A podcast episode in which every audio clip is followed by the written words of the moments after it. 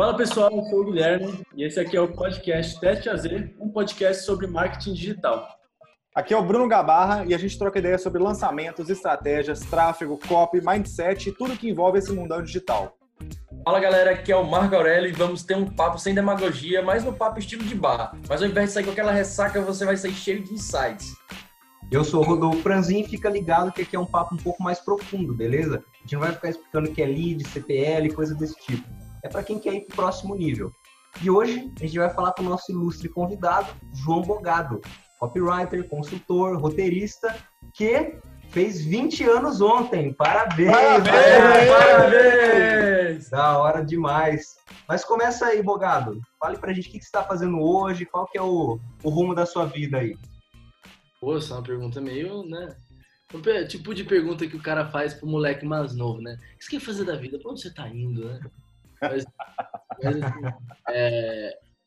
Cara, eu eu, eu, tava, eu, tô, eu, fiquei muito reflexivo por causa do meu aniversário, né? Porque eu não ligo muito para aniversário, a verdade é essa. Eu não faço festa, é uma coisa bem tranquila para mim.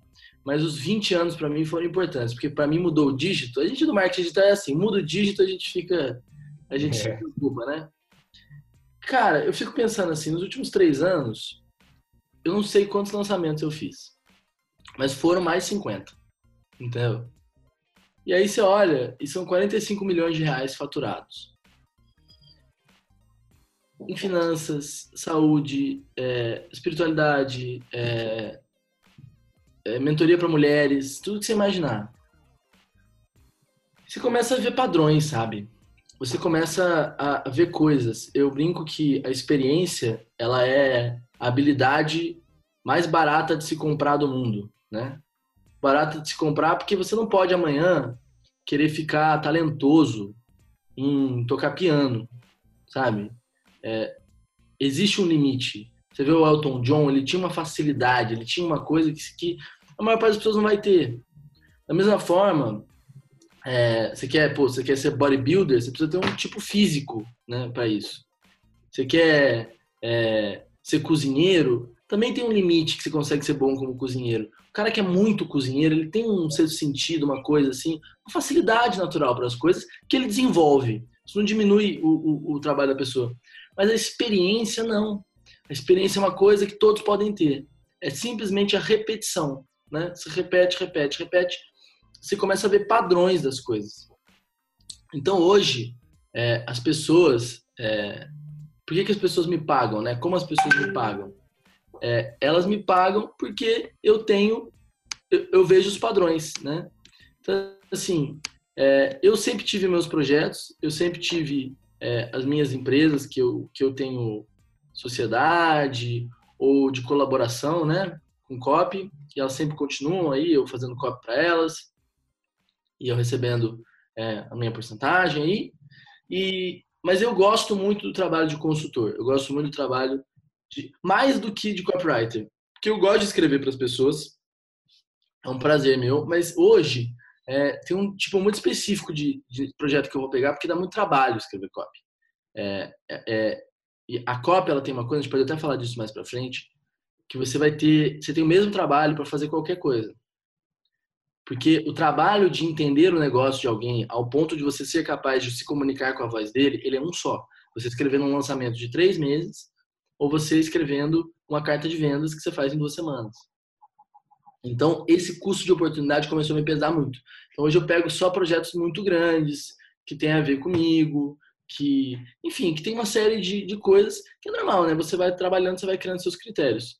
Mas como consultor é uma coisa que me deixa muito feliz, porque eu tenho a possibilidade de entrar nas empresas, às vezes por meses, às vezes por em pequenas imersões, ter a possibilidade de aprender muito mais em curto espaço de tempo e ajudar muito mais gente. Então, eu consigo fazer uma consultoria e orientar quatro, cinco lançamentos ao mesmo tempo.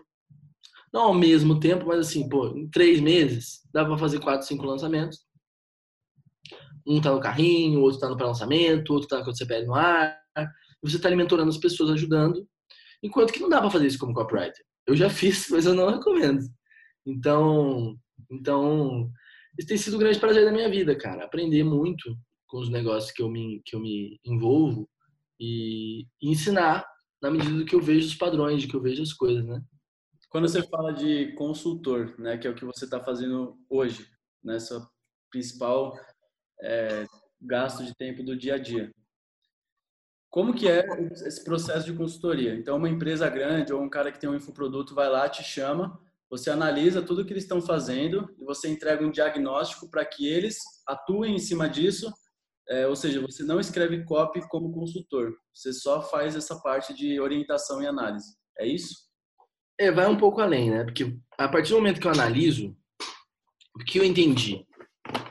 Existe um processo. A cópia é mecânica, tá? As pessoas não entendem isso. A cópia é mecânica. Depois que você fica extremamente é, íntimo com a cópia, toda a cópia é mecânica, entendeu? Tipo assim, eu, eu, eu não sei te explicar quantas vezes eu escrevi CPL1 nessa vida, tá entendendo?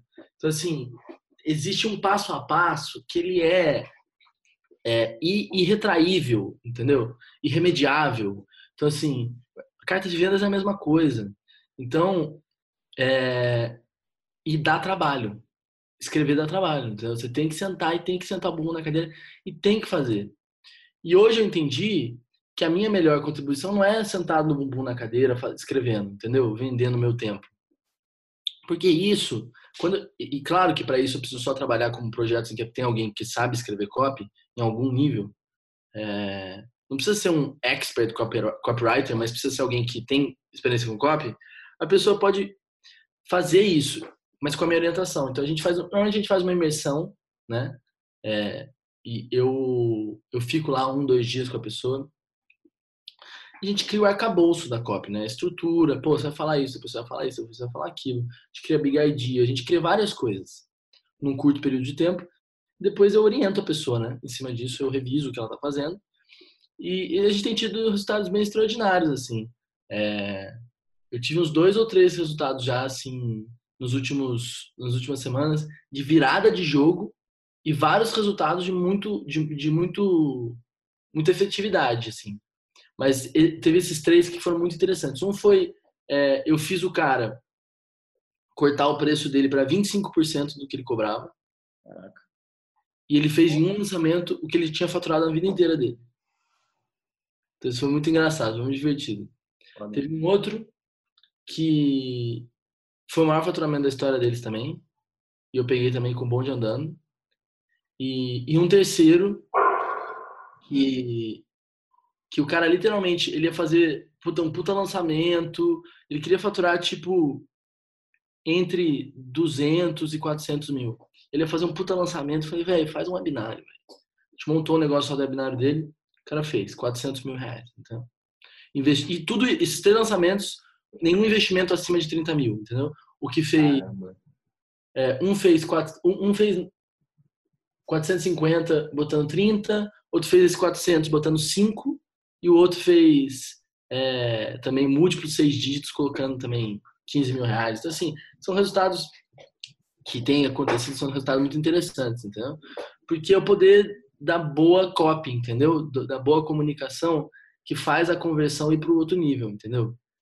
E, e, e, tem um lado que as pessoas não consideram que quando que mentorar copy às vezes vai dar mais resultado do que escrever a copy para a pessoa.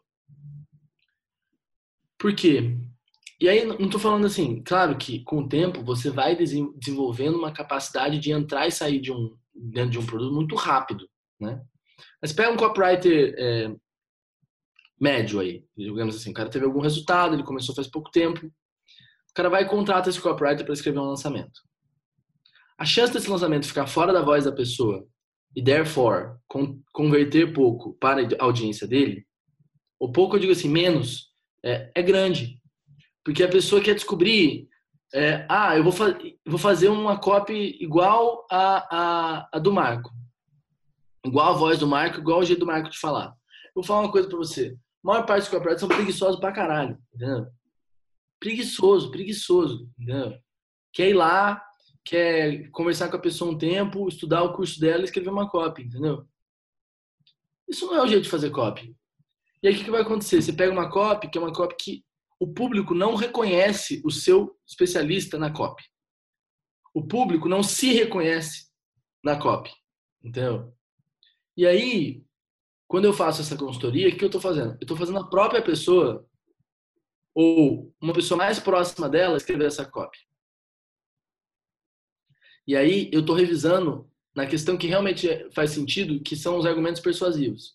A gente já criou a Big Idea. A gente já teve uma imersão em que eu fiz toda a conversa com a pessoa, em que ela entendeu o, o argumento persuasivo da própria, do próprio negócio dela, entendeu? Então isso é muito positivo. E aí esse é um tipo de consultoria que a gente faz, né? É, enfim, a gente fala assim porque eu tenho uma pequena equipe, né? Tenho um advogado, contador, né? Mas você consegue amarrar, né? Todas as é.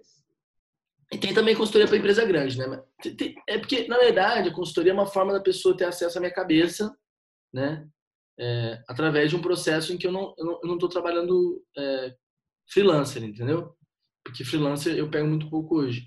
Então, então é, eu, eu dou também consultoria para grandes empresas. Falei para vocês antes da gente começar, vou dar um treinamento agora para um grupo de redatores. Então, a gente vai fazendo assim, sabe? Porque a verdade é que é isso.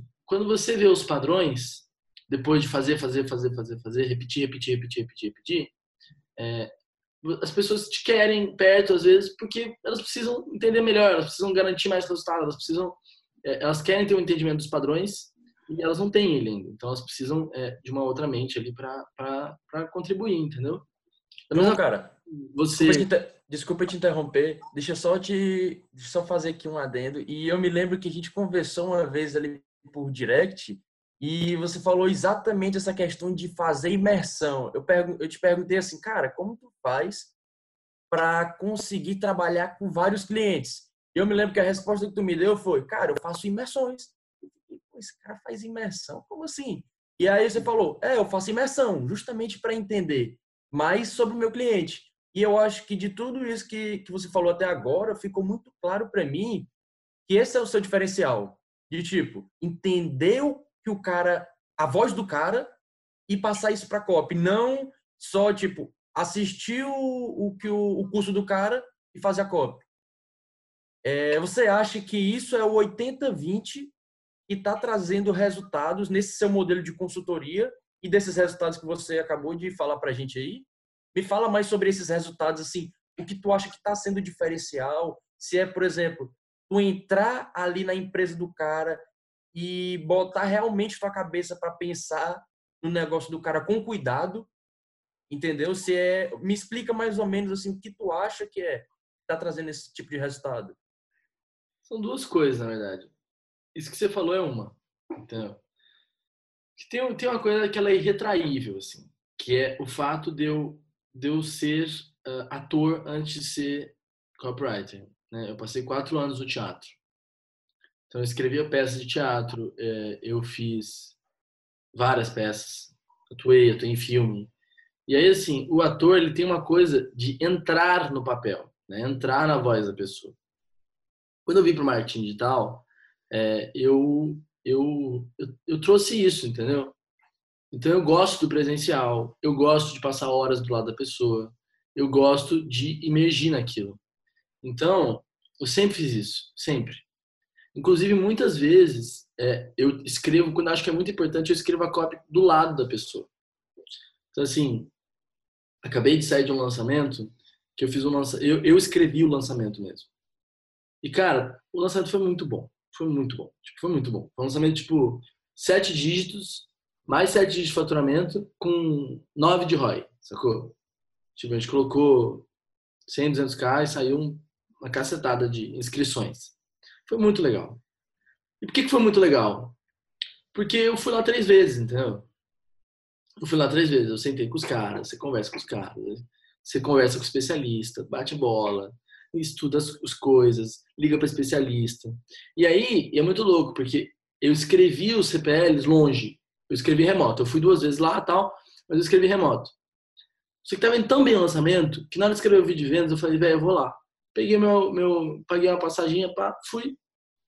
Fiquei lá, escrevi o vídeo de vendas no escritório dos caras, entendeu? Com eles ali do lado. Por quê? Porque eu quero estar tá ali, entendeu? Eu quero estar. Tá, se eu quiser ali conversar com alguém, se eu quiser mostrar meu, meu vídeo para alguém, se eu quiser ligar para alguém, eu tô ali, entendeu? Eu tô no contato, tô, sabe, respirando ar. energia ali do ambiente. Né? O cliente vê que você tá lá se aproximando dele, ele fala, pô, esse cara é um cara diferenciado, porque que nem você falou, tem muito copywriter que é preguiçoso, o cara não vai se dar o trabalho de fazer isso. Tem uma coisa a ver com preço também, entendeu? Porque é, eu, eu sou um copywriter que, pela minha baixa disponibilidade, é, eu cobro muito alto. Sim. Só que isso, isso é uma coisa que eu aprendi com o Everton Rosa, meu amigo fotógrafo, que é a capacidade de você criar uma experiência, um serviço premium. É, o que é o serviço premium de copyright? É isso. Você ir na casa da pessoa, você conversar com a pessoa, você ir várias vezes, você ficar focado, você pensar no negócio dela. Eu brinco, é, isso, é uma, isso é uma expressão que o Jeff Walker fazia, né?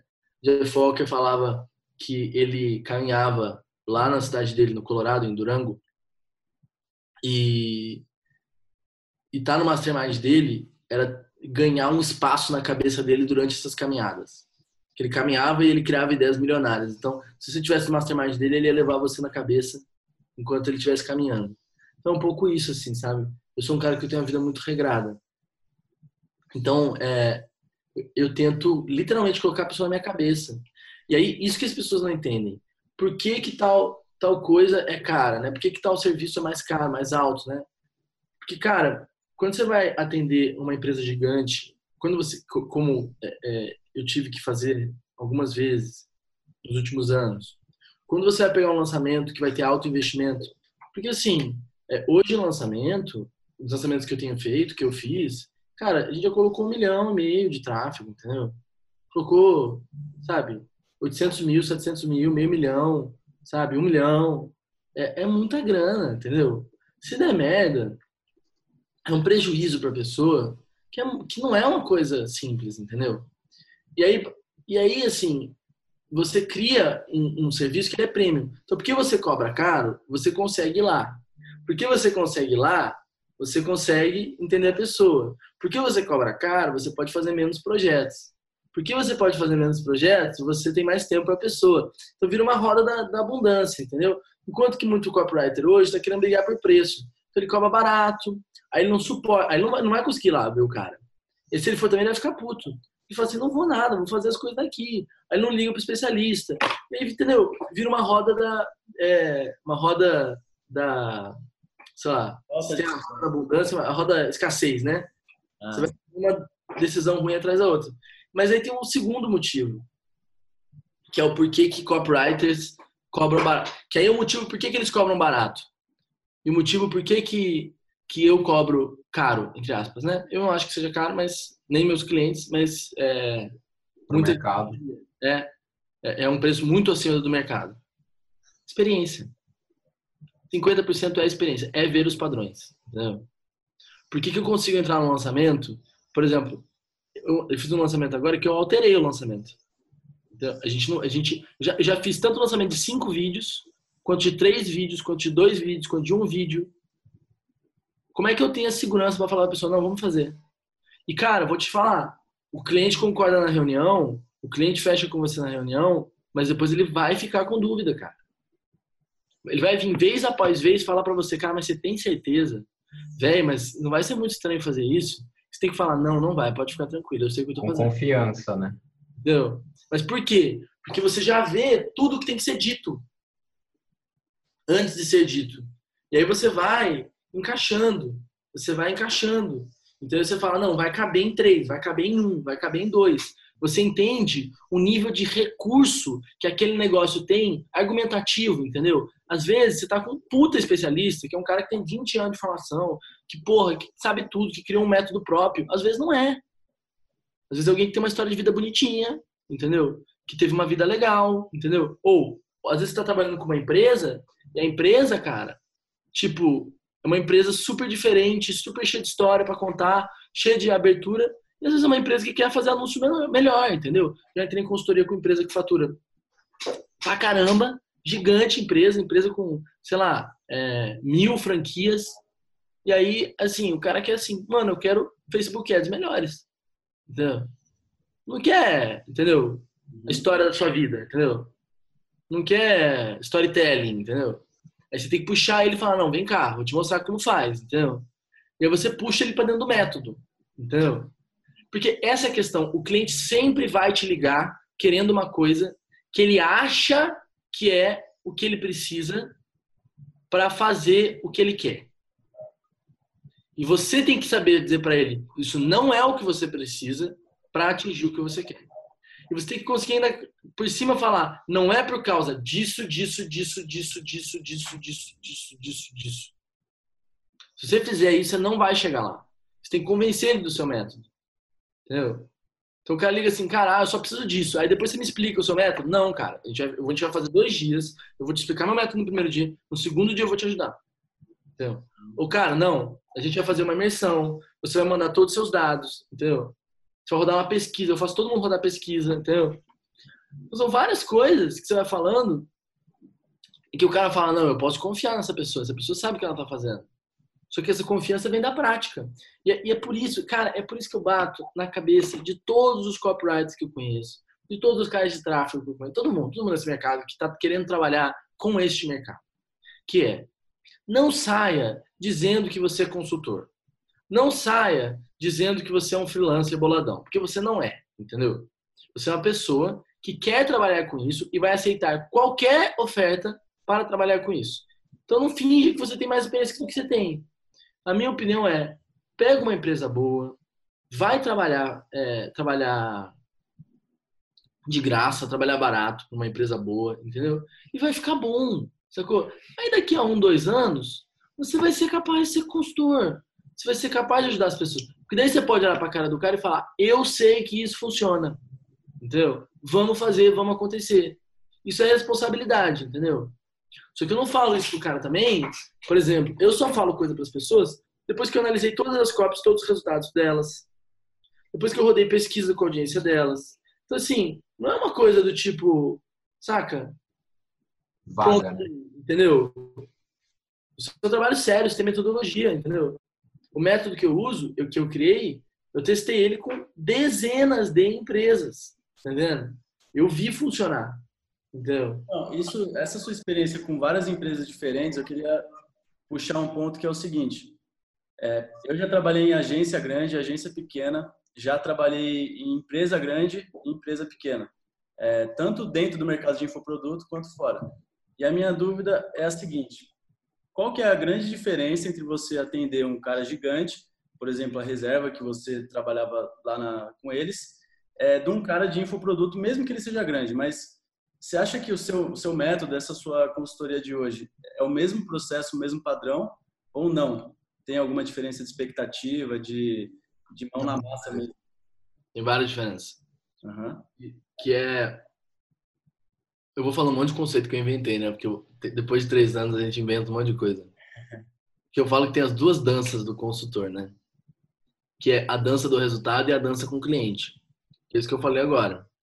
Então, o consultor ele precisa dançar com o resultado, que é, cara, vem cá, vamos, vamos fazer acontecer aqui. Vem comigo, compra de mim, entendeu? Que é o lançamento, que é, e eu não faço só lançamento, assim, card de vendas, reposicionamento de marca, produção de conteúdo, tudo isso. Isso é uma dança. Aí tem outra dança que é a com o cliente, de fazer o cliente fazer o que tem que ser feito. Entendeu? que é mostrar para o cliente que o que você está pedindo para ele fazer é o que ele precisa fazer. Que é provar para o cliente que você vale o que você cobrou.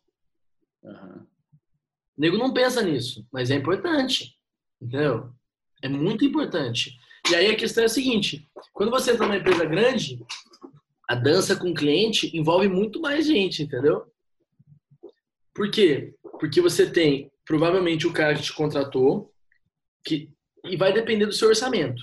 Tipo assim, como eu sou um cara de alto orçamento, normalmente quem me entrevista é founder, é dono, entendeu?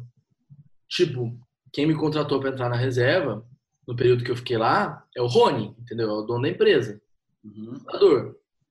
É, e isso vale para várias empresas. Assim, já sempre faço consultoria, quando eu faço minhas consultorias, normalmente estou com founder, estou com dono e tal. Mas não é incomum que o founder esteja com você por uma parte do processo e depois entre o gerente dele ou entre o diretor dele daquela área. E não é incomum também que entre a equipe do cara. Uhum. Então você tem o founder você tem o diretor, ou subdiretor, vice-presidente, e você tem a equipe desse cara. Que é, inclusive, uma equipe que não está nem em contato com o founder. Não conhece o founder. Então você precisa atingir as expectativas do founder, que quer, às vezes, reposicionar a marca, às vezes quer faturar mais, às vezes quer só dar um choque na equipe dele, para a equipe dele ficar mais é, moderna, mais atenta. Porque tem cara, velho, que vai te pagar pra caralho pra você falar dois dias e é o que ele quer, entendeu? E é só. Porque ele entende o, a mudança de vida que isso pode fazer para a empresa dele. E beleza. E tá tudo bem. Aí tem o vice-presidente, o diretor, que normalmente ele tem objetivos parecidos, mas ele tem a visão própria dele.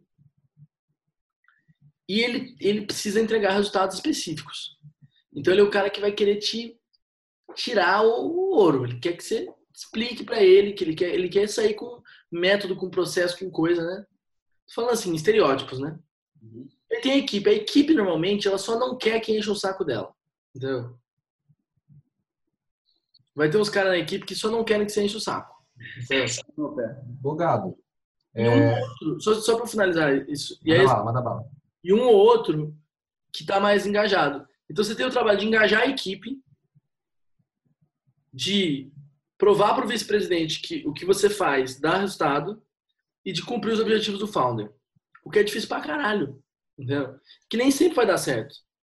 Nem sempre você vai conseguir atingir todos esses níveis. E aí, a sacada para mim é que a minha, minha visão disso é eu quero mudar a visão de mundo do founder. E do presidente, de preferência. E do diretor dele. Porque se eu mudo a visão de mundo deles, a mudança está feita. Entendeu? Pelo menos a maior mudança está feita. Essa é a minha visão. E aí, assim, é, é difícil, cara. Não é simples e, e, e, é um jogo. É um jogo político, na verdade, né? É um jogo de, de interesses. É um jogo de... de é, eu tenho um amigo que é o Alfredo Soares, que é autor de livro, Bora Vender e tal. Ele chama isso de House of Cards. Fala o House of Cards da coisa, né? E, e aí você pode transformar isso num, num exercício normal de convivência humana, ou você pode é, cair nas políticas, cair nas, nas intrigas, cair no ego e ser destruído, entendeu? Então isso é focado nas empresas maiores, né? Então esse é o jogo de uma empresa gigante. É, no caso do infoproduto, que é uma empresa com uma estrutura muito menor, menos burocracia, é, é muito mais fácil fazer todo esse trabalho? Claro, porque normalmente o diretor é o founder, entendeu? Uhum. Você já tirou uma pessoa dali. E meus trabalhos hoje nas, nas agências de infoproduto, normalmente é com o fundador, com o especialista e mais alguém, entendeu? E as pessoas estão mais abertas. E. Porque, tipo assim, as empresas grandes, o cara tem uma coisa tipo assim: eu cheguei até aqui. Entendeu? E chegou mesmo, ele tá certo, ele tem resultado, ele, ele não tem porque te ouvir. Imagina quando você tem 20 anos, né? Assim, é um jogo completamente diferente. Então eu tive que ficar musculoso nesse jogo rápido, porque eu já literalmente entrei numa sala e o cara fala assim: aí, quando é que você vai tirar o coelho da cartola? Chamei aqui pra você dar resultado. Caralho. Nossa. Não, várias vezes, assim. Ou coisas parecidas, assim. Saca? Ou de querer me sabotar porque eu sou jovem. E foda-se, entendeu? Eu tenho que fazer meu trabalho, tô ali, entendeu? Da mesma forma que eu tenho, que eu tenho problema porque eu sou jovem, tem alguém que tem problema que é mulher, entendeu? Tem alguém que tem problema que é velho. Tem alguém que tem problema. Então, assim, todo mundo. E a verdade é essa, tá? Todo mundo. É que o meu é um pouco mais gritante, é, é mais fácil de ver para as pessoas. Mas todo mundo, as empresas, os lugares vão encontrar um jeito de te desqualificar, entendeu? Ah, não, mas é porque você trabalhava com finanças, a gente trabalha com moda. Entendeu?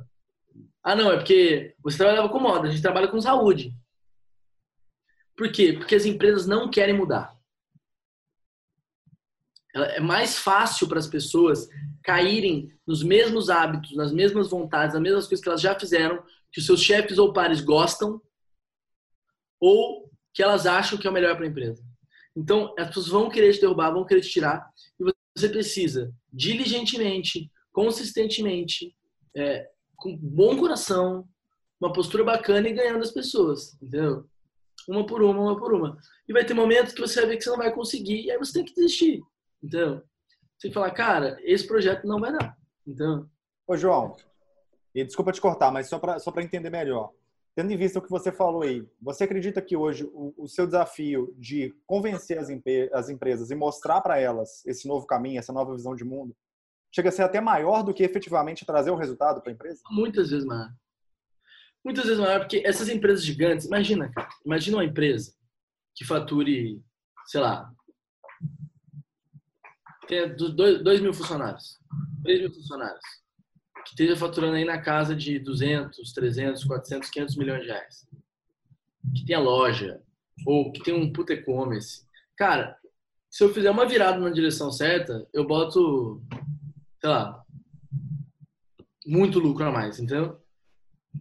É muito mato alto, entende?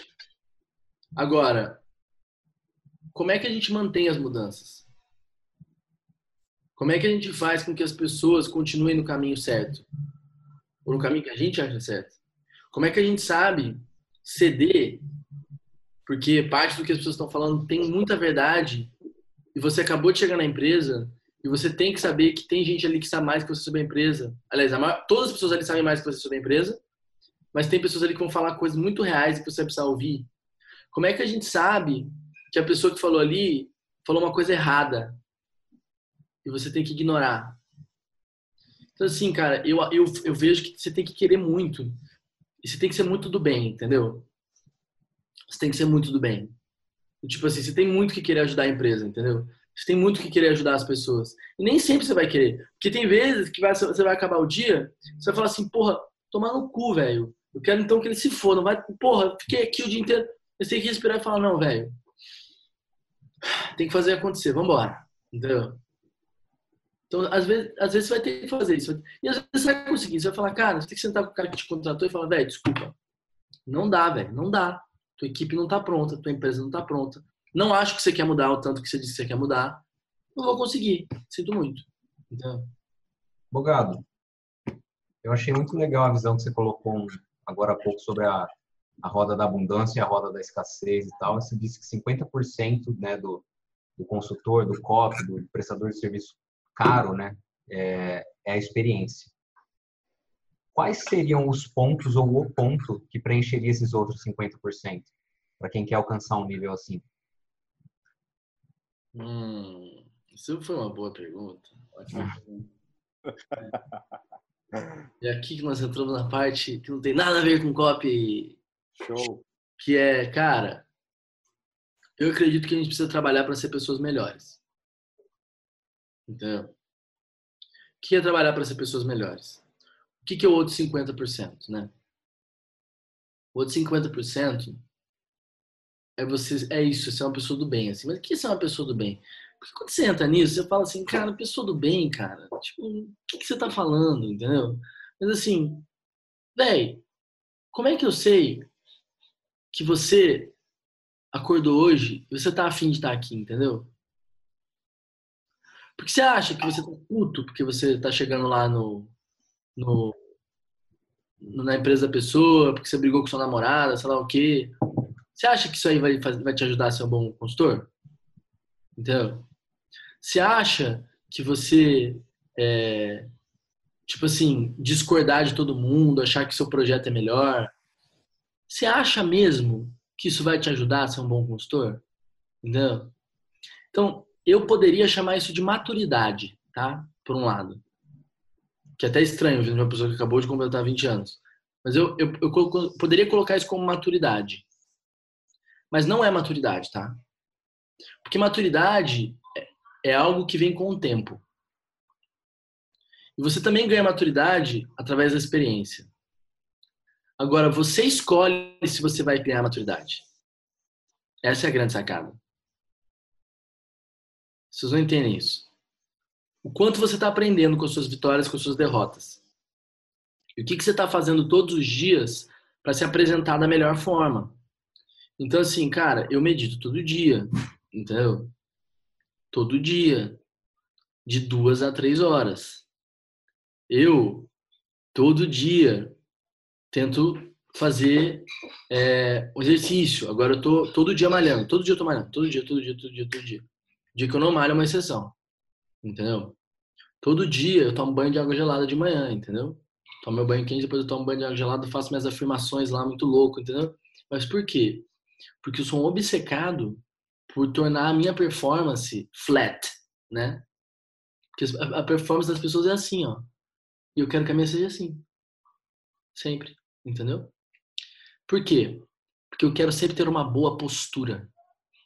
O que é uma boa postura? É a postura interna de falar assim: eu tô aqui para aprender. Eu tô aqui para ensinar, mas eu tô aqui para aprender. Eu tenho que estar aberto para o mundo, entendeu? Eu tenho que estar aberto para o que eu tô fazendo. E é isso que traz a maturidade. O que eu aprendi nesse lugar? E tá sempre se questionando: o que eu tô aprendendo aqui? O que eu tô aprendendo aqui? E, e parece que isso é algo louco. E no fundo é, cara, ler muito sobre desenvolvimento pessoal, sobre. Tipo, eu adoro ler sobre Enneagrama, sobre DISC, sobre coaching, sobre é, terapia. É, cara, adoro essas coisas do Tony Robbins. Isso é um lado. Outro lado é, cara, é, estar sempre bem e feliz. Como assim estar sempre bem e feliz? Cara, se você fizer exercício todo dia, se você meditar todo dia, se você tiver um ritual matinal todo dia, se você é, se você fizer coisas todos os dias para estar bem, isso já é um grande passo para que você esteja é, é, num, um, sabe? Porque aí, cara, ah, porra, deu uma merda, tá bom, mas pô, tô bem, tô com energia, entendeu? Me lembrei dos meus, do meu, das meus resultados, minhas coisas. Todo dia de manhã faz um ritual matinal para você, porra, saca? Hoje o dia vai ser bom, aí você medita, entendeu? Então você vai construindo você. Então, é, e isso vai te permitindo crescer em maturidade. Por quê? Porque aí quando o projeto termina, você fala assim, cara, o que eu fiz de errado? Quando que eu fui arrogante? Quando que eu não ouvi as pessoas? Entendeu? Qual foi o meu maior erro nesse projeto? Então, quando o projeto dá certo, você fazer, você fazer a mesma coisa. Entendeu? Você está sempre se questionando. Por quê? Porque isso parece, isso parece que não, não tem nada a ver, mas em um ano, em dois anos, cara, você vai ter crescido. Entendeu? Isso te coloca acima de praticamente todo mundo, né? Porque as pessoas não fazem isso, né? O padrão não é fazer isso. É, você podia pontuar, você falou de meditar, de fazer exercício, de tomar banho gelado, de ler os livros que você lê. É, tem, tem mais algum ponto? Quais são todos os pontos que você precisa fazer para ficar bem, ficar nesse, nessa linha flat? Tem mais alguma coisa ou você falou tudo? Então, isso vem de um background meu que eu não falo para as pessoas, até porque faz pouco tempo que eu tenho colocado isso para fora. Mas eu não me vejo como copywriter. Eu me vejo como terapeuta. Eu adoro aqui. Essa parte aqui é, é louca. eu me vejo como terapeuta. Entendeu? Porque eu sou filho de terapeuta. Minha mãe é psicóloga e meu pai, ele é conselheiro, né? Numa escola. Meu pai é dono de escolas, mas ele é conselheiro dos pais. Ele, ele ajuda as, as pessoas muito. Ele faz terapia com as famílias. E a minha mãe, ela faz terapia, é, enfim, com, com, as mulheres dela, tal. Ela, ela é mentora de mulheres, ela tem um negócio digital também, múltiplos sete dígitos por ano, enfim. E aí, eu me vejo como um cara que tem que cuidar das pessoas, entendeu? Eu vejo que o meu trabalho é cuidar das pessoas, não é dar resultado, entendeu? Porque se eu cuido das pessoas, eu dou resultado. Então eu tenho toda a experiência para dar o diagnóstico certo. Mas por que, qual é a sacada disso? Eu passei muito tempo, e talvez muito tempo não seja a palavra, mas eu passei eu fiz várias vezes isso, dezenas de vezes, em que eu passei o diagnóstico e o cara não tomou o remédio. Uhum. Entendeu? Ou ele tomou o remédio mais ou menos. Ou eu falei, cara, você precisa tomar isso todo dia, meio-dia. Ele não tomou todo dia, meio-dia. E meu paciente teve problema, meu paciente morreu, você tá entendendo? O meu paciente teve complicações, eu tive que tratar ele com mais remédio ou eu tive que internar eles, tá entendendo? E aí eu comecei a entender que o jogo não é saber prescrever o remédio. O jogo é fazer o paciente tomar o remédio. Então eu me vejo como um terapeuta, tá entendendo? Então eu, eu vejo que é o meu trabalho estudar a maneira como as pessoas decidem, como as pessoas fazem as coisas. Né?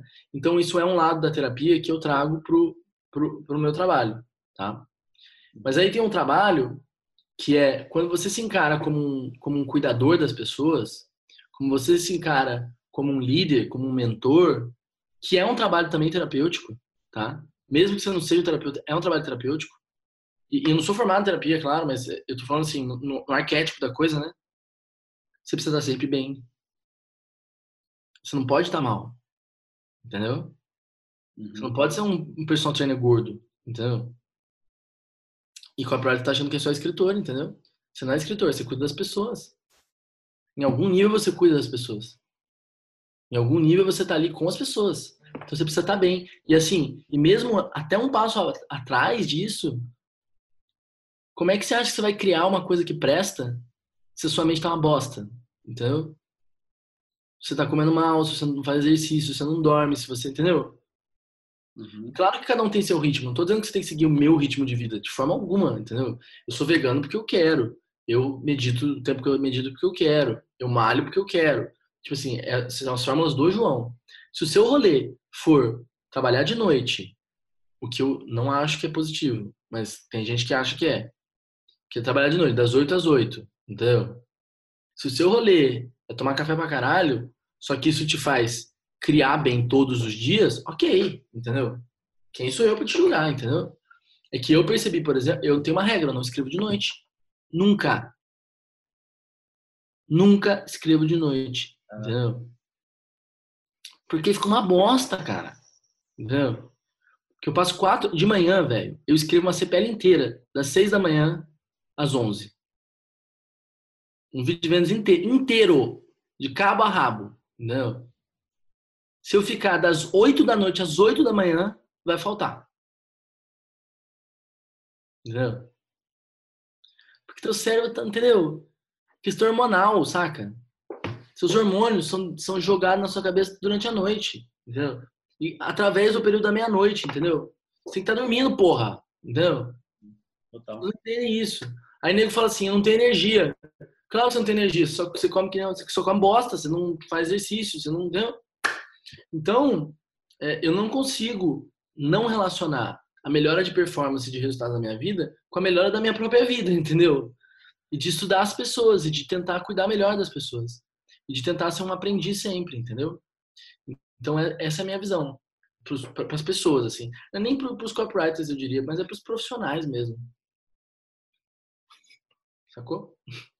Animal, cara. E eu queria já fazer uma pergunta meio que atrelada a isso que você falou, que é o seguinte: você tem 20 anos, você tem amigos, né, da sua idade, galera que estudou com você e tudo mais. Não sei se você tem ou não, você conhece essa galera, você estava com eles estudando até algum tempo atrás, que não é tanto assim. A minha pergunta é: qual que é o preço que você teve que pagar para chegar onde você chegou, que talvez a maioria das pessoas não pagam? Porque na, nem tudo isso são flores, né? Tudo isso que você faz e tal tem um preço né? Você deixa de fazer coisas que às vezes são legais para focar é, nisso, de estar sempre bem, de cuidar das pessoas. Qual que, qual que é esse preço? Tem dois preços. Tem o preço que eu paguei para chegar aqui e tem o preço que eu pago para continuar aqui. Qual que você quer que eu fale? Cara, boa, os dois. Os dois. boa. Porque o preço para eu continuar aqui é esse que eu falei, entendeu? É que eu sou uma pessoa. Talvez eu acho que esse seja meu único talento é que eu não faço questão dessas coisas, entendeu? Eu tô bem com a vida que eu vivo. Porque isso, essa é a grande sacada. As chances são que ninguém que vira isso aqui vai fazer qualquer coisa que eu falei. Ninguém. Entendeu? Eu sou o cara que desde moleque, eu falasse assim, ninguém lê esse livro porque ele é muito difícil eu ia e lia porra do livro só para dizer que eu li, entendeu? Eu lia Nietzsche com 13, 14 anos. Não porque eu entendia Nietzsche, mas é porque eu queria ficar me fudendo olhando pra página. Porque eu queria dizer, eu li Nietzsche, ah! entendeu? Então, quando alguém fala para mim que uma coisa funciona, eu faço. Você tá entendendo? É só isso. Eu vou lá e faço, cara. Eu vou lá e faço. Faço, faço, faço, faço, faço, faço, faço, faço. Entendeu? Então, são pequenas coisas. E, e eu tenho um amigo que é o Pablo Palcar que ele fala: é fácil de fazer e por isso é fácil de não fazer. Uhum. Então você não vai, seu cabelo não vai pegar fogo hoje porque você não leu. Entendeu? Se pegasse fogo, você lia. Mas em 10 anos, você vai ficar muito mais burro se você não ler. Entendeu?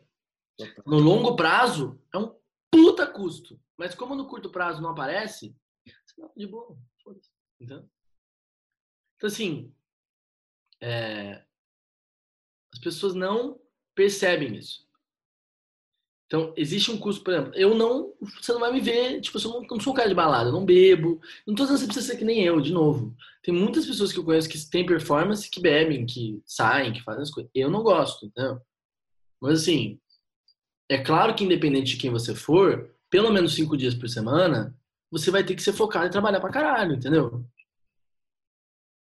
Uhum. Focar, ou pelo menos trabalhar o máximo que você conseguir para dar resultado. Hoje eu não trabalho pra caralho, assim. Eu trabalho, tipo, algumas horas por dia. Quatro, seis, oito.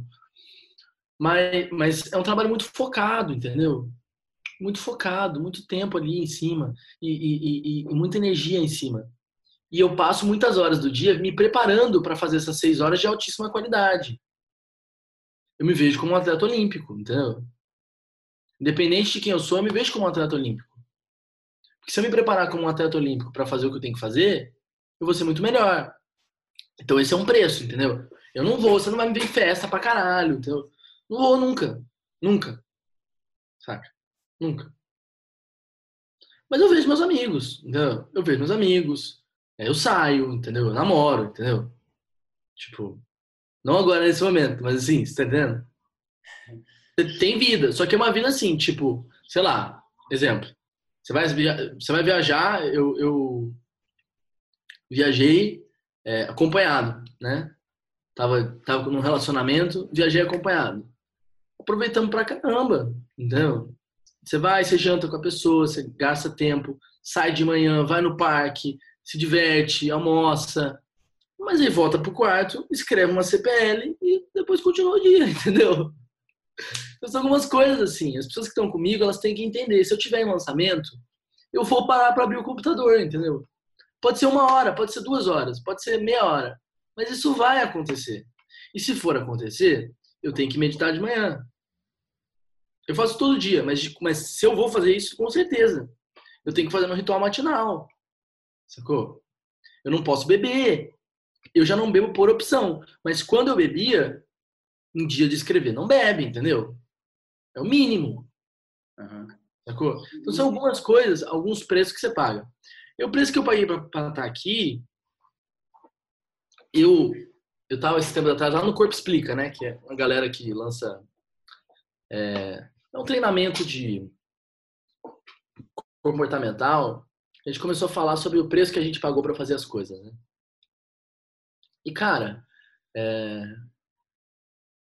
quando eu saí de casa, que tem dois anos, é, para ir para São Paulo, eu fui para ganhar R$ 1.500.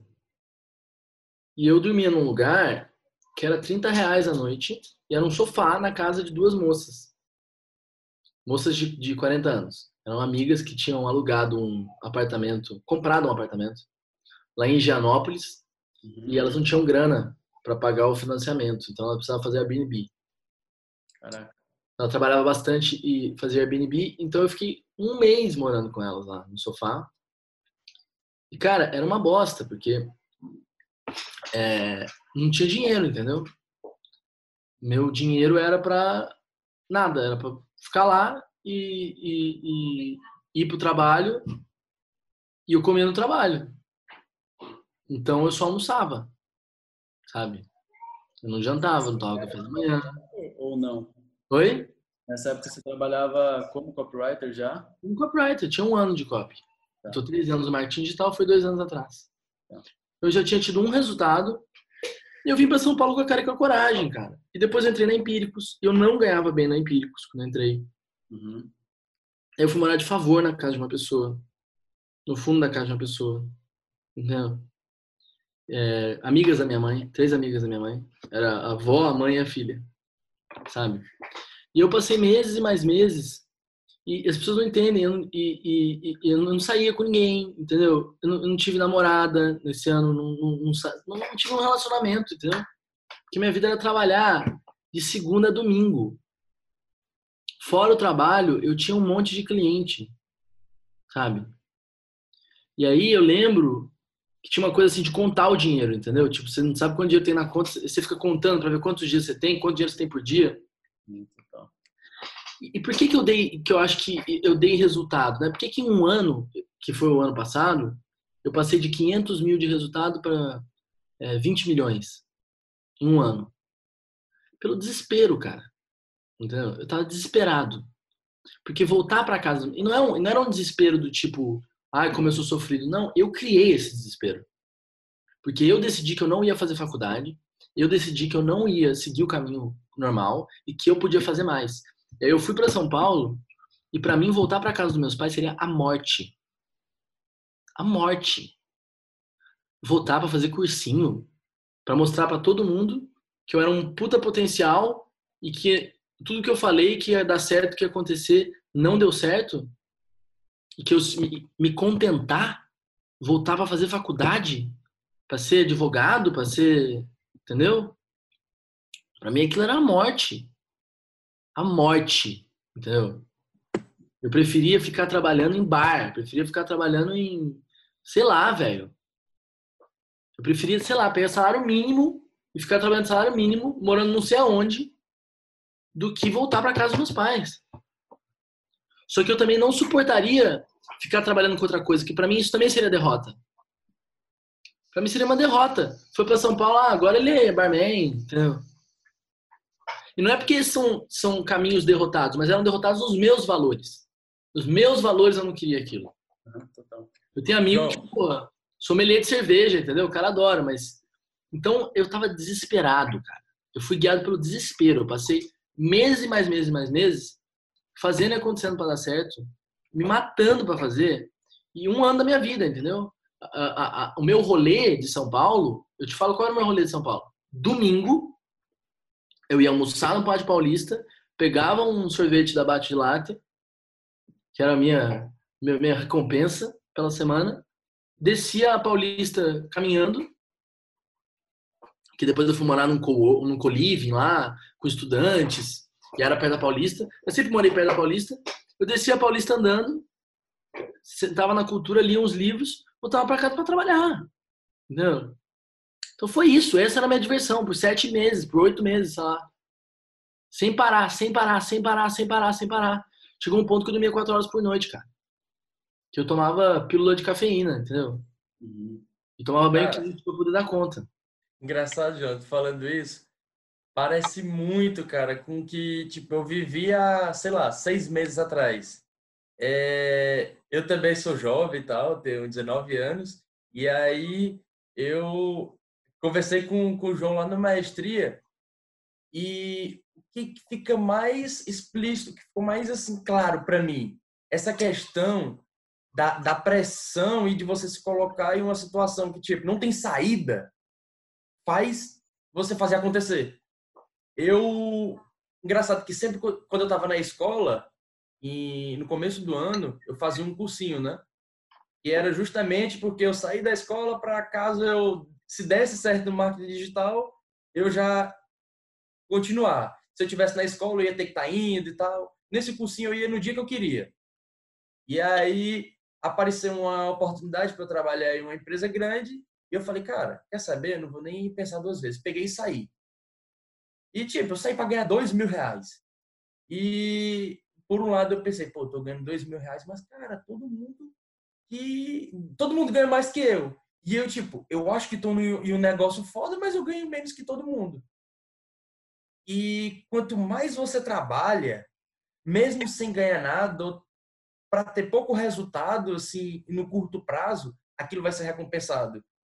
E hoje, tipo, eu ganho mais do que muita gente mas isso simplesmente por uma mensagem. Eu mandei uma mensagem para um cara no direct, falei, cara, eu quero trabalhar para ti de graça. No outro dia, no, na verdade, o dia anterior, é, a pessoa de tráfego dele tinha saído.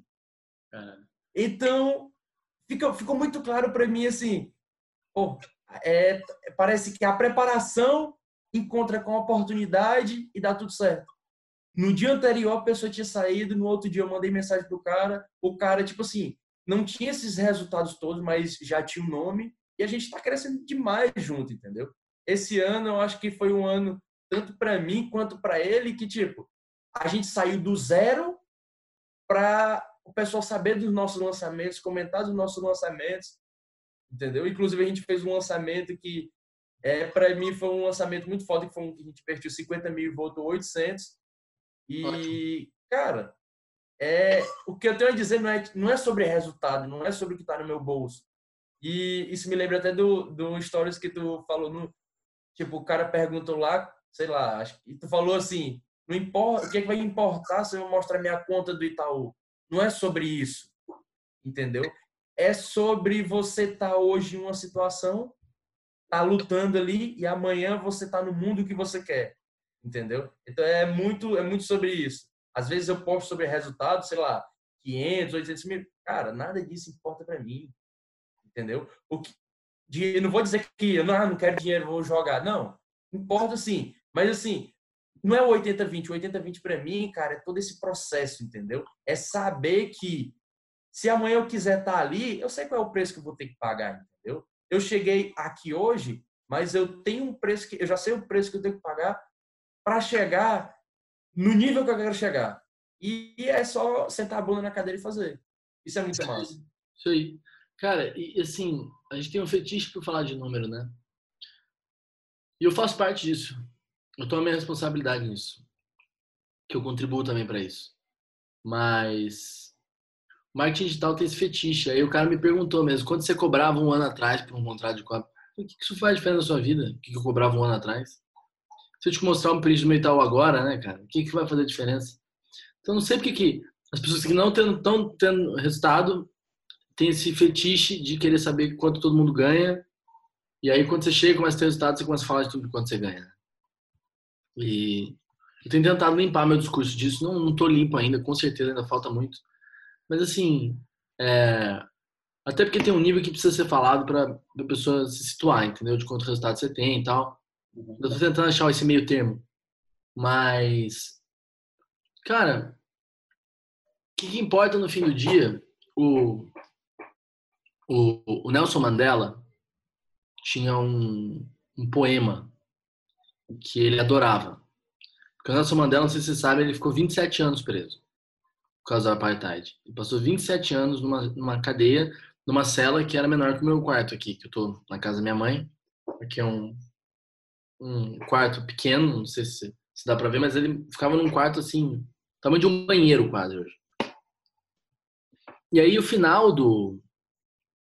E é um poema sobre, sobre não desistir, né? Mas o final, especificamente, ele fala assim: é, não importa quão estreito o portão ou quantas punições me sejam impostas, eu sou o mestre da minha vida, eu sou o capitão da minha alma. Então, assim, cara, você é o capitão do seu navio, velho. Sacou? Você não precisa ter um puta resultado, entendeu? Se, se o resultado que você tem hoje te deixa feliz, se a vida que você tem hoje te deixa feliz, Cara, esquece ter resultado, entendeu? Porque você vai pagar um preço que você não precisa. Mas se você quer fazer, vai atrás, porra. Sabe? Vai atrás. Porque eu não entendo, as pessoas. E isso, isso que me deixa, isso que me deixa puto no mercado, sabe? Falta sangue, sabe? Sangue aqui, ó. Sabe? Sangue, sangue. Vamos fazer, vamos acontecer até o final, entendeu? Como trabalhar, trabalhar, trabalhar, trabalhar, trabalhar. Um monte de gente que está sendo ensinada a assistir, entendeu? Assistir os outros terem resultado, ficar perguntando, viver de curiosidade, viver de é, quanto fulano está faturando e que não tem sangue, sabe? Uma morte em vida, assim, sabe? Se o capitão da sua alma é o, o cara que grava vídeo pro YouTube, se é o guru do marketing digital XPTO, irmão, quem é você? Entendeu? Porque isso para mim, e, e, isso tem muito a ver com a minha vida, porque isso para mim é ser ninguém, entendeu? Porque eu prefiro muito mais, eu acho muito mais digno a vida de uma pessoa que seguiu exatamente o caminho que é o caminho normal, porque quer, do que uma pessoa que quer empreender porque, não, porque alguém falou para ela, entendeu? E para mim era isso, do tipo assim, eu tô dizendo que eu vou fazer acontecer no marketing digital, eu vou e vou me contentar. Quem é o capitão? Sou eu ou é o sistema? Entendeu? Então não é sobre de onde eu, para onde eu vou e de onde eu vim, sabe?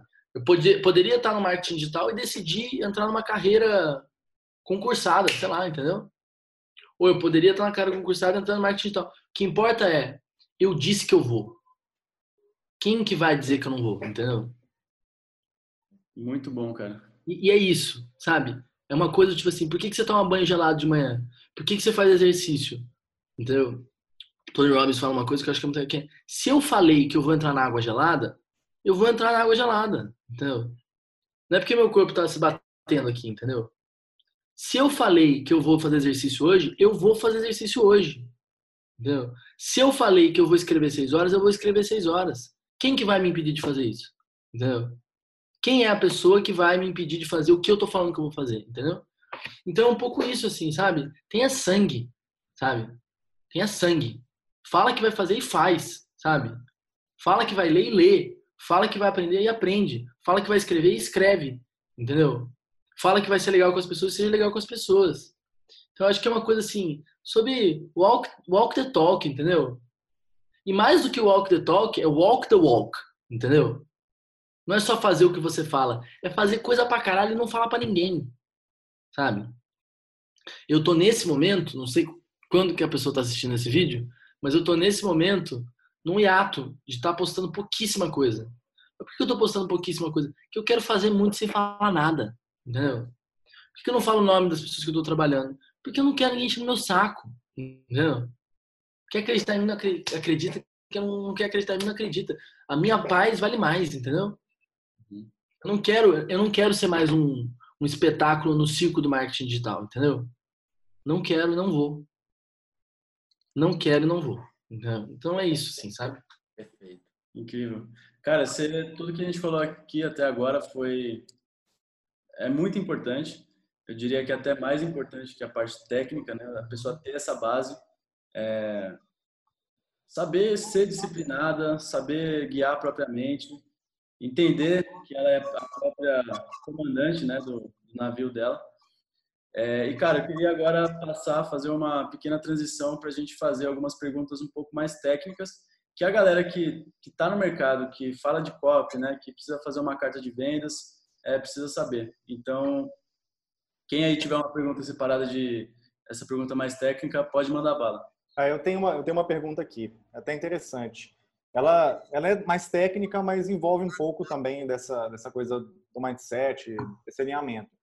É, eu queria saber, João, se você tivesse que dar um conselho para a galera que quer escalar dos seis dígitos ali, vamos falar de lançamento, dos lançamentos de seis dígitos para sete dígitos, o que, que você acha que faz mais diferença para chegar ali nos sete dígitos? Posicionamento, conteúdo e tráfego. Posicionamento é. Porque, na verdade, posicionamento, conteúdo e tráfego são a mesma coisa na minha cabeça, entendeu? Porque é escalar. Então, assim, Claro que para fazer sete dígitos, você vai ter que fazer uma oferta que esteja super relacionada com a sua audiência, né? Então, tipo assim, você já fez vários lançamentos, o ideal é que você tenha feito várias pesquisas. Você tem que, claro, é, ajustar a sua oferta até o ponto que as pessoas realmente vejam sua oferta como uma coisa, cara, vale muito mais, saca? Então, isso é um pré-requisito que não está nesses três passos. Então, assim, tem uma oferta que as pessoas realmente realmente levando da cadeira e falando assim, cara, essa oferta é barata. Como é que você vai fazer isso? Você faz pesquisa com a sua audiência, pesquisa Google Forms mesmo. Qual a sua maior dor? O que, que você quer atingir? Por que, que você me seguiu? Que você gosta do meu conteúdo? O que você gostaria de me ver falar? Entendeu? Você vai descobrir coisas. E você vai fazendo ofertas mais assertivas. Criando bônus mais assertivos. Eu já criei vários bônus, porque, por exemplo, você está fazendo um, um lançamento de relacionamento e aí as pessoas falam sobre, é, sei lá, sobre corpo. Aí você faz um bônus sobre corpo, entendeu? Então esse tipo de coisa faz a oferta ficar mais forte. Então esse é um ponto. Então, pré-requisito, ok? Aí vamos lá, posicionamento, conteúdo e, e oferta. Posiciona, perdão, posicionamento, conteúdo e tráfego. Então, assim, um lançamento de sete dígitos, ele é um lançamento de seis dígitos com muito volume. Tá entendendo? Não faz diferença. Se eu botar menos tráfego no lançamento de 7 dígitos, ele vira um de 6 dígitos, concorda? Então, assim, para você fazer sete dígitos, ou você vai ter que ser muito master da conversão, ou você vai fazer isso botando entre 100 e 300 mil de tráfego. Tá? Para você botar entre 100 e 300 mil de tráfego, você vai ter que trazer um grupo de pessoas que seja o seu avatar, que seja o seu futuro cliente, através de várias iniciativas de anúncios e de impulsionamento de conteúdo.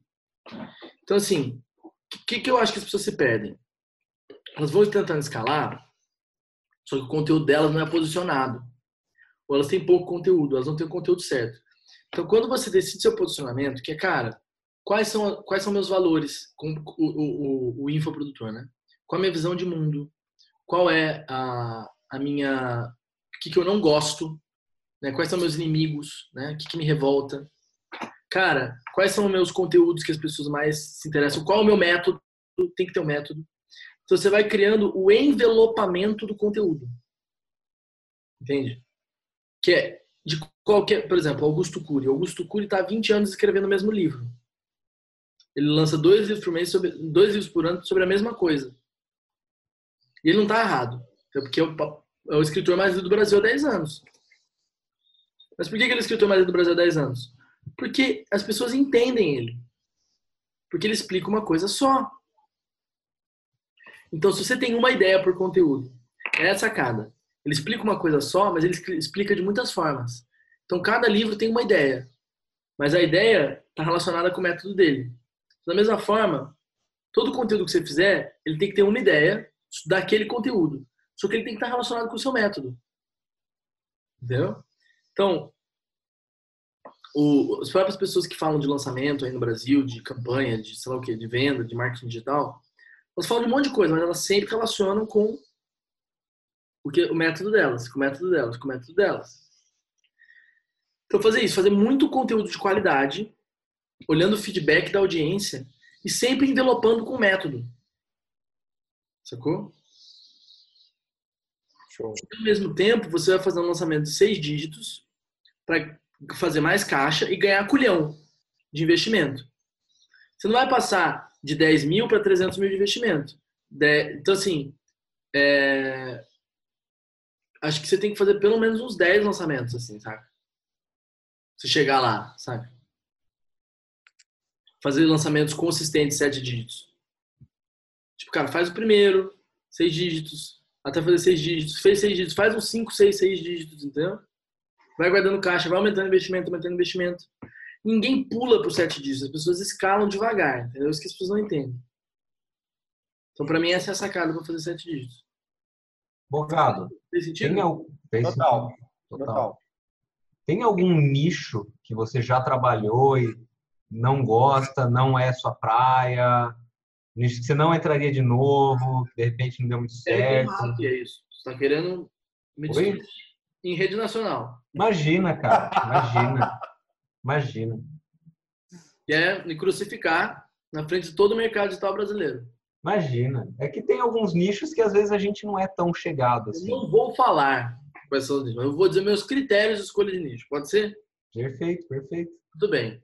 Porque senão você, né? Não, maravilha. A câmera eu te conto. Ha! Manda bala, manda bala. Tamanho.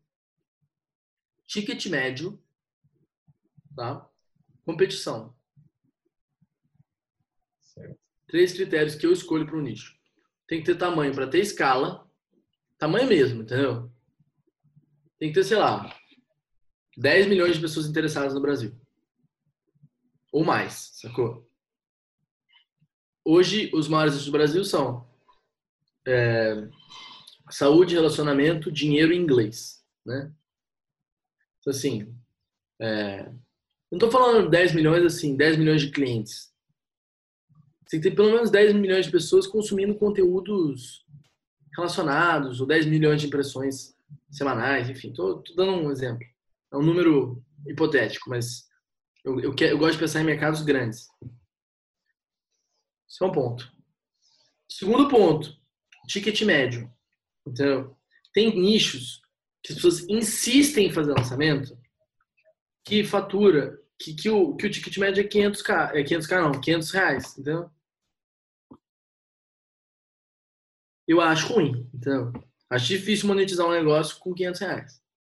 Acho difícil escalar um negócio. Porque, assim, eu gosto de entrar em negócios que podem faturar 8 dígitos ano, entendeu? Eu gosto de entrar em negócios que podem realmente chegar lá nos 15, 20, 30 milhões por ano. Entendeu? Se você quiser fazer o jogo dos 5 milhões por ano, beleza. Mas eu acho que um negócio que faz de 10 a 30 é o ideal para você ter um você ter um negócio muito sólido e com muito resultado. Estou falando para isso, tá? Médio mínimo que você, você diria que é ideal assim para chegar nesse faturamento? Desculpa? Qual que é o ticket médio? Você acha que tem que ser pelo menos isso? A gente vai entrar numa conversa gigante sobre modelo de negócio, sobre lançamento versus back-end front-end, várias conversas. Assim. Não, é que você falou do, do lançamento de um ticket de, de 500 reais. Você, você acha muito baixo? Eu acho muito baixo que esse seja o teto, entendeu? Tá, tá. Tem alguns nichos em que esse é o teto. Entendeu? Eu, pessoalmente, não gosto. Eu gosto de nicho que eu posso cobrar 100, é, é, mil, posso comprar 2 mil, 5 mil, entendeu? Que eu posso criar um high-end de 8, 10, 15 mil, entendeu? É complexo. E às vezes, a pessoa que você vai lançar conseguiu fazer isso.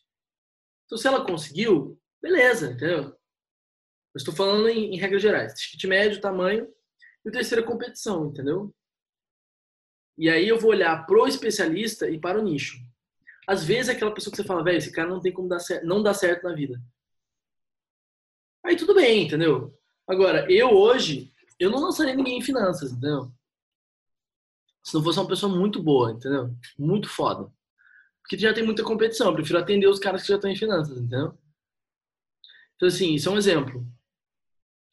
Então, eu gosto de olhar para competição, tipo marketing digital. Cara, eu adoro isso. Lançador que vira mentor de marketing digital. Entendeu? Porque, assim, eu tô meio que falando de mim mesmo, né? Mas, assim, eu mentorei as pessoas em copy e tal. Mas eu tô impressionado, porque eu, nos últimos seis meses, eu acho que eu vi aparecer umas 15 a 20 mentorias de pessoas que simplesmente fizeram sete dígitos, entendeu? E qual é o problema? O mercado de marketing digital é o mais concorrido do Brasil, provavelmente. Não em tamanho, mas em capacidade das pessoas que estão dentro dele. Uhum. Todo mundo que está em marketing digital é muito bom de marketing digital. Duh. E aí, assim, não, vira, vira um gasto de tempo, de energia, assim, saca? Que você eu, vejo vários lançadores assim, que estão entre o negócio de ensinar, entre o negócio de lançar. Só que, cara, às vezes o cara tá lançando um cara que mal tem concorrência, entendeu? Que pode escalar, que pode ter puta resultado. Ele tá lá porque, por causa de uma mentoria, que ele tá competindo com o Érico Rocha, com o Conrado Adolfo, com, com o Bruno Pinheiro, com, entendeu? com o Natanael Oliveira, sacou? Os caras estão todos se matando lá em cima e você tá aqui, tipo, não, vou fazer, vou fazer. E você tem uma pessoa ali do seu lado que, tipo, tá num nicho livre que pode ter puta resultado, entendeu? Então, assim, eu gosto. A melhor forma de ganhar é já entrando como único jogador, entendeu? Ou pelo menos já entrando como um jogador de alto nível, sacou? Então eu quero escolher pessoas de alto nível para trabalharem comigo. Então eu penso em competição do nicho e a qualidade da pessoa que eu tô trabalhando, tamanho e ticket médio. Cara, se você pegasse, se alguém chegasse para você e falasse, João, eu quero fazer um lançamento de sete dígitos de primeira, é, e você vê que o cara, sei lá, tem audiência, tem dinheiro para investir em tráfego, você faria ou você falaria não? Já fiz algumas vezes. Já fez? Ah, boa. Algumas vezes. Claro. Não acho que o lançamento de sete dígitos de primeira seja uma loucura. Se você tiver todos os pontos que são necessários para ele acontecer, é não tem porquê. Tipo assim, cara, ah, eu. Eu. Eu faço conteúdo, entendeu? Eu sou youtuber. Eu tenho um puto orgânico, entendeu? Eu tenho grana. Uhum. É, o meu curso tem fit com a minha audiência. Só que assim. É, essa é a exceção da regra. Sacou? Exceção da regra, cara. Inclusive, acabei de fazer um sete dígitos de primeira. Só que assim, cara, Exceção da exceção da exceção da exceção da exceção, entendeu? Animal. Assim, só uma coisa para todos vocês estiverem vendo isso. As chances são é que você nunca vai fazer um set de primeira. Entendeu? As chances são essas. Ou que se você tentar, ou de cada cinco vezes você tentar fazer isso, você vai perder quatro. Como que eu sei? Pergunta pra mim. Ah, quem se fudeu aqui, ó, fazendo sexo de primeira. Não faturou nem 100 às vezes. Ah! Entendeu? Você vai lá, porra, vou faturar um milhão. Uau! Fatura 150. Aconteceu comigo exatamente. Aí você Exatamente. volta Não foi destruído, 150, mas foi 120. volta destruído pra casa, entendeu? Sentindo um bosta. Eu sou uma bosta, entendeu? Então, assim, cara, esquece essa merda, entendeu? Esquece. de- Cara, sabe qual é o problema do marketing digital brasileiro? As pessoas acham que elas são a exceção da regra. Todo mundo acha que é a exceção da regra. Eu vou fazer um lançamento que com menos tráfego do que precisa, menos leads do que precisa, vai ter três vezes mais conversão do que normalmente tem. Não, não vai. Todo mundo é o Érico Rocha, né, velho? Não, Ah, eu sou o Érico Rocha, velho. Sou foda. Não, e o próprio Érico, velho. O próprio Érico tem um monte de problema que ele, que ele mesmo é, adereça no negócio dele. O próprio Érico tem os números certos, entendeu? Por que, que esse lançamento agora que eu fiz deu sete dígitos? Porque era um player que já fazia sete dígitos com os outros produtos, entendeu?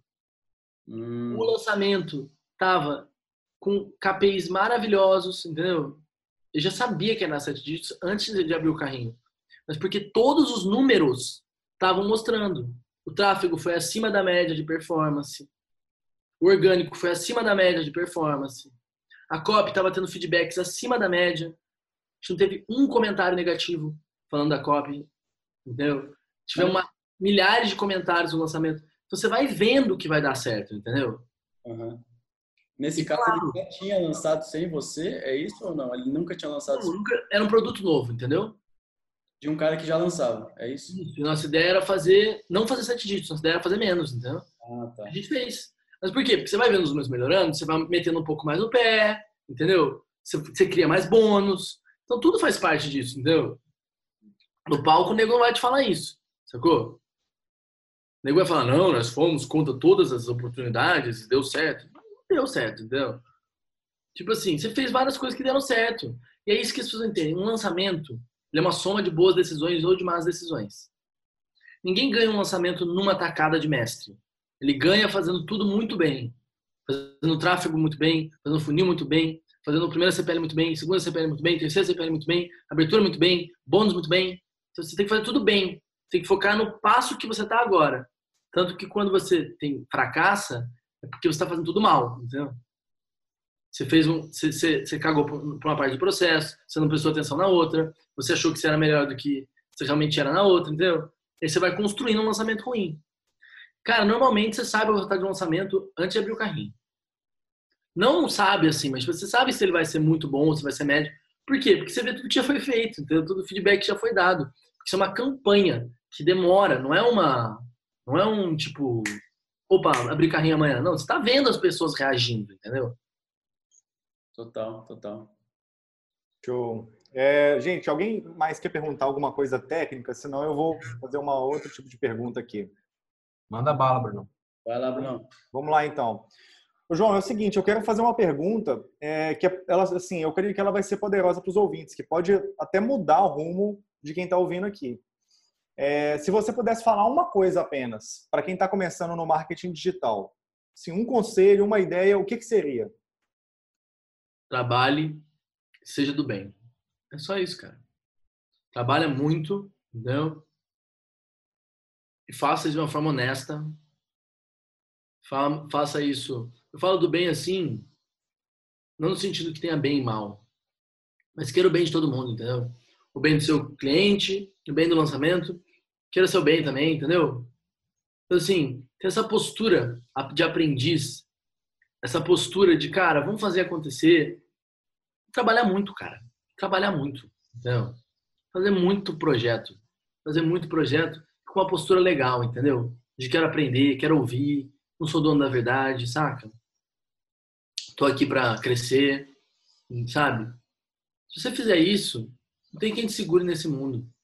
Tem o meu, meu advogado, meu querido amigo, Alberto Becker, fala, cita o filme O Campo dos Sonhos, né? Que o cara fala assim, construa e eles virão, né? É um pouco isso assim, sabe? Construa e eles virão, cara. Trabalha pra caralho, seja do bem, no sentido assim, queira o bem do seu cliente, queira o seu bem, queira o bem do, do projeto, aprenda, tenha a cabeça aberta, tenha o coração aberto, que o resultado vem, cara. O resultado vem. Só tem que suportar até vir. Manter a postura boa, sacou? Acho que é isso. Não tem o livro mágico, entendeu? Não tem o, o podcast com o Jay Abraham que o cara vai ouvir vai. Nossa, meu Deus! Esse é o segredo do marketing digital. Uau. Não, velho. Se chama trabalho e postura. As duas coisas salvam a sua vida. De verdade. Show. Legal demais. Animal. Bogado, a gente vai mudar aqui então um pouco o perfil das perguntas, fazer sair um pouco do marketing digital, um ar um pouco mais cômico aqui. Ah. É, vamos, vamos dar um shift aqui no podcast. Manda bala. Cara, se você pudesse escolher um, uma época na, na, história, seja passado, futuro, tanto faz, para você passar um dia ou passar um mês, para você conhecer aquela época, que época seria essa? Pô, que pergunta, hein? Cara,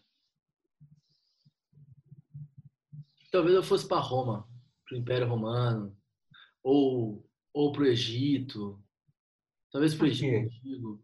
Cara, eu fico, eu acho que fascina. me fascina as, as civilizações antigas humanas. Eu acho que a gente tem muito para aprender com elas, assim, sabe? Acho muito interessante as histórias. Eu sou um cara que gosta de história, né, cara? Eu, quando eu tava no teatro, eu montava muita peça de época, então eu, eu gosto de gosto de história. Acho que eu viria, iria ver o, o as guerras púnicas ou Júlio César, a construção das pirâmides, não sei que eu não tenho certeza, mas acho que seria isso. Se eu pudesse entrar na minha tardes, né? Sou fã do Doctor Who. numa tardes, acho que eu iria para lá. Da hora.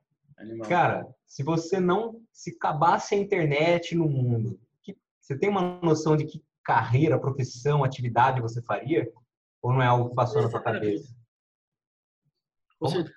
Ser terapeuta. Com certeza. Terapeuta. Acho que já foi meio respondido durante o podcast. Ou de repente até teatro, não sei, né? Não. Seria caminho. Realmente não. Não? Acabou, né? Foi um rio que passou em minha vida. Ah. Meu coração me deixou levar. terapeuta. É seria terapeuta, cuidaria das pessoas. Eu gosto de cuidar das pessoas. Cara, agora, uma pergunta diferente. Isso aqui nunca te fizeram, hein? Se acontecesse, velho, um apocalipse nuclear no mundo. Hum e você tivesse com as pessoas que você ama, seu, seu, seu pai, sua mãe, pessoas que você ama em geral. Fale três coisas mais ou menos assim que você levaria. Para o apocalipse? É. O que você hum. teria em mãos? O que você gostaria de ter em mãos? Pode viajar na maionese. Cara, acho que o violão seria uma boa. Porque meu pai a gente toca violão. Acho que a gente ia poder gastar o tempo com isso. Eu levaria.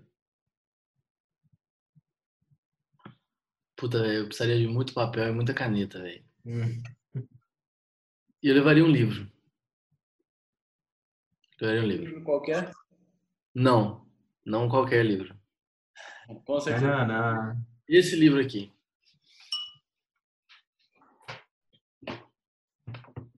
Alto. Ah, Porra, velho, que coincidência. Nossa, em seguida, Caramba. velho. Em seguida. Caramba, velho. Só pra o Rick indicou, Bogado. No episódio passado, o Rick falou desse livro ah, também. É? Ele falou que levaria esse livro. Eu li esse livro há 10 anos. Que da hora, cara. Os dias. Você conhece ele a partir do Steve Jobs também ou não? Não, não. Olha só. O... A meditação que eu faço é é da linha desses caras aí. E eu li esse livro há 10 anos, todos os dias. Ah, ah só, só, só para esclarecer, tem gente que talvez vai estar só ouvindo e não vai ter, não vai ter visto a imagem, né? É o livro Autobiografia de um Yogi, que conta a história hum. lá de Yogananda. Né? Paramahansa Yogananda. É, bem lembrado. o favorito do George Harrison e do Steve Jobs. Bogado, é, já, já pegar esse gancho então do livro, que ele tá famoso aqui no podcast. Hum. Tem alguma, alguma, alguma passagem, alguma algo nesse livro que é muito forte para você, que você gostaria de compartilhar? Tem, deixa eu ver se eu acho aqui, peraí. É, o Rick já leu, né, uma. Só falta ler. Imagina ele leu a mesma, lê a mesma Nossa, coisa. Esse, esse é top, hein? Esse é épico. Eu vou ligar pro Rick agora, vou falar, velho. O que, que você leu lá? Quer ver? Eu vou para Souza e vou ler, né? Que na, no último podcast eu falei, ah, eu comecei, mas não continuei e tal. Eu vou ter que ler agora essa porra, velho. Agora não tem mais. Então, galera, entrando na Amazon aqui agora para comprar. É. Revelações do marketing digital. Qual que é o segredo? É, Peraí, eu vou achar. Peraí. Livro do Jack Walker? Não. Livro do Russell Brunson? Não. Tem que ser livro de um cara que nunca fez marketing digital, cara. Esse é o segredo. Yogananda. Não, mas é um Pô, livro. cara, que- tô me sentindo muito burro que eu não leio esses livros, cara. Ah, vai ter que ler. Eu vou achar. Peraí. Tranquilo. Achei! Boa. Boa. Aí sim. Lembre-se de que você a ninguém pertence e que ninguém lhe pertence. Reflita que algum dia terá subitamente que abandonar tudo neste mundo. Portanto, estabeleça o contato com Deus agora. Prepare-se para a jornada astral da morte que se aproxima, viajando diariamente no balão da percepção divina. Por obra da ilusão, você se percebe como um fardo de carne e ossos, que, na melhor das hipóteses, é um ninho de problemas. Medite incessantemente e logo se contemplará como a essência infinita, livre de todo tipo de sofrimento. Deixe de ser um prisioneiro do corpo e, usando a chave secreta da meditação, aprenda a escapar para o espírito. Forte, cara. Não é o mesmo trecho, mas é a mesma ideia. É a mesma ideia. Você cara. sair um pouquinho do corpo, da- das amarras com as pessoas e ir pro plano Se mais conectar. Fortíssimo, cara. É o livro da minha vida, velho. Já li um milhão de vezes. Que da hora. Que da hora. Galera, agora bora fazer uma rodada de indicação de cada membro e do convidado. E é o, é o seguinte, cada um indica alguma coisa para quem está nos ouvindo. Aberto, você pode indicar qualquer coisa, beleza? Então, é, pode começar aí, João. Posso. Tem um outro livro para indicar. É o Coach de um trilhão de dólares. Pô, roubou minha indicação, cara. Roubou minha indicação. Mas quem te indicou, seu viado? Foi você. Boa! Sai pra lá, irmão. Sai pra lá. Ah, mandou bem. Justamente. É o coach do Steve Jobs, do Google, do Facebook e de todos os caras. É um livro que eu tô lendo bastante também. E quando eu gosto de um livro, eu leio ele em torno de 10 a 30 vezes, assim, porque eu gosto de viver com um livro na cabeça, né? Que para mim isso é verdadeiro aprendizado. Então esse é um livro que eu tenho feito muito, tanto que eu indiquei para todo mundo que inclusive a galera que foi no meu almoço lá em BH, né, seu Bruno? Sim, senhor. E aí, é, ele, as pessoas compraram e estão lendo, mas é- é, eu realmente acho que é um puta livro. E Confissões de Publicitário, do David Ogilvy, sobre copy. Pronto. Gestão, copy, espiritualidade é coisa pra caramba aqui. O cara já tem trabalho para os próximos seis meses. Isso aí. Passa pra alguém aí, Bogado. Ô, Dolfão, falou comigo, você mesmo que vai falar, velho. Fechou, cara. Os outros podcasts eu sempre indiquei um livro. Dessa vez eu vou indicar uma coisa mais abstrata, mas muito importante. A gente está chegando no final do ano, é um mês mais de reflexão, logo dezembro está aí. E a minha indicação agora é construam a todos os ouvintes, façam já as suas metas de 2020. Já tem uma projeção de que, que você vai conquistar, dê uma pesquisada em é, metas smart, Peter Drucker, acho que ele criou. Em- tenham clareza de como vocês vão começar o ano. Eu acho que essa é a minha indicação dessa vez, que vai ser também fundamental. Passo para passo o Gui. Boa, boa. Muito importante essa parte das metas. É, foi até bom me relembrar, porque eu estava com isso na cabeça, mas não sentei a bunda e fiz ainda. Né? Mas vamos lá. A minha indicação vai ser um livro também, que eu comecei a ler ontem, não vou mentir, mas eu já comecei gostando dele, então eu vou indicar, que é o livro 1984, do George Orwell. Né? Então ele. Eu não vou dar spoiler aqui do livro, mas é bem interessante para todo mundo que é, quer ter uma visão que de fora do que a gente vive hoje, de muito que se fala hoje, ele conseguiu escrever, sei lá, 50 anos atrás. E eu acho que o Bogado já leu, né, pela, pela expressão dele aqui, acho que Vi, vi na high school. Animal. E também virou um comercial da Apple, tá vendo? O Steve Jobs tá. Tá dominando Vai agora aqui. presente. Vou passar agora pro Marcão. Vai lá, Marcão. Boa. Cara, eu vou indicar também um livro aí E ele é o livro que mudou minha vida é, completamente, principalmente porque eu sou um cara que penso muito e antigamente eu tinha várias ideias, ainda hoje tenho várias ideias, só que eu executava, tinha muita dificuldade para colocar é, as ideias em prática. E o nome desse livro é A Única Coisa. Ele simplesmente ele fala como o nome próprio fala, é uma única coisa. E foi isso que mudou minha vida. Foi eu focar em uma única coisa, um único lançamento, um único uma única pessoa, um único expert. Por isso que eu sou o cara que hoje eu faço um lançamento por vez, porque eu gosto de respirar aquela pessoa. Eu gosto de, mesmo não sendo copy, e isso é uma parada que eu trago para mim, sendo gestor de tráfego, é, é seja gestor de tráfego que respira o seu expert, porque você vai encontrar os públicos de interesse certo. Aí eu romantizei a parada. Animal, velho. E agora eu vou passar pro. Oh, tem mais ninguém, não? Pô, velho, esqueceu de mim, cara. Pô, tem um Brunão. Eu roubei sua indicação, né, velho? Ele roubou minha indicação, mas eu tenho uma carta. Indicação, eu te dou uma indicação, hein? Não, eu tenho uma carta na manga, eu tenho uma carta na manga. Bom, reforçando então o que o João falou, eu ia indicar realmente esse livro, Coach de um Trilhão de Dólares, eu ainda não acabei de ler. No almoço lá, ele falou, porra, compra, gente. Falou para todo mundo, todo mundo. Ele cumprimentava e já falava, compra o Coach de um Trilhão de Dólares, quase isso. E aí eu comprei na hora mesmo, e é muito bom. Mas a minha indicação, eu tinha uma carta na manga aqui. Eu até pensei que poderia acontecer isso mesmo. Então, eu pensei em outra coisa. É, é um filme que é o filme A Travessia. Ele conta a história do Felipe Petit, que foi o cara que amarrou um cabo de aço entre as duas torres gêmeas, de uma ponta a outra, e atravessou sem proteção nenhuma por umas oito vezes. Né? E aí depois ele foi preso, desceu do, das torres gêmeas lá preso e tal. Mas a ideia desse filme é muito legal, porque, assim, realmente foi, foi é uma história baseada assim, em fatos reais, né? E conta bem a fundo ali como é que foi a, jornada, da preparação dele para fazer esse, esse grande feito na época. E não é nada demais, mas o mindset dele foi muito legal, entendeu? Então eu acho que, independente do, do que, que a pessoa que estiver ouvindo aqui faça, se for do marketing digital ou não, eu indico esse livro, esse filme para todo mundo. É realmente muito bom. A Travessia. É isso? Está disponível lá no Amazon Prime Video. Tinha no Netflix, mas tiraram. Animal. Galera, chegou na hora então, na hora de fechar o carrinho, né? A gente está finalizando aqui mais um podcast Teste AZ. Mentira, oh, cara. Ah, não, cara. Oh, ah, não. passou, passou, em, passou em 10 minutos. Passou em 10 minutos. é, quase o quê? Deu uma hora e meia. Mais de uma hora e meia já. Tá vendo, rapaz? É, então, Alguém aí tem alguma. É, ou melhor, Bogado, você tem alguma última palavra aí pra galera? Quer falar mais alguma coisa? Cara, minha última palavra é tenha um bom dia, uma boa noite, uma boa semana. É só isso aí, velho. Aproveita a sua vida. Animal. Boa, boa. Então, é, se você curtiu esse episódio, manda uma mensagem pra gente no Instagram. O meu Instagram é o GW Salles. A gente está aqui também com o arroba Bruno Gabarra o arroba Marco Aurélio AF e o arroba Rodolfo Franzin.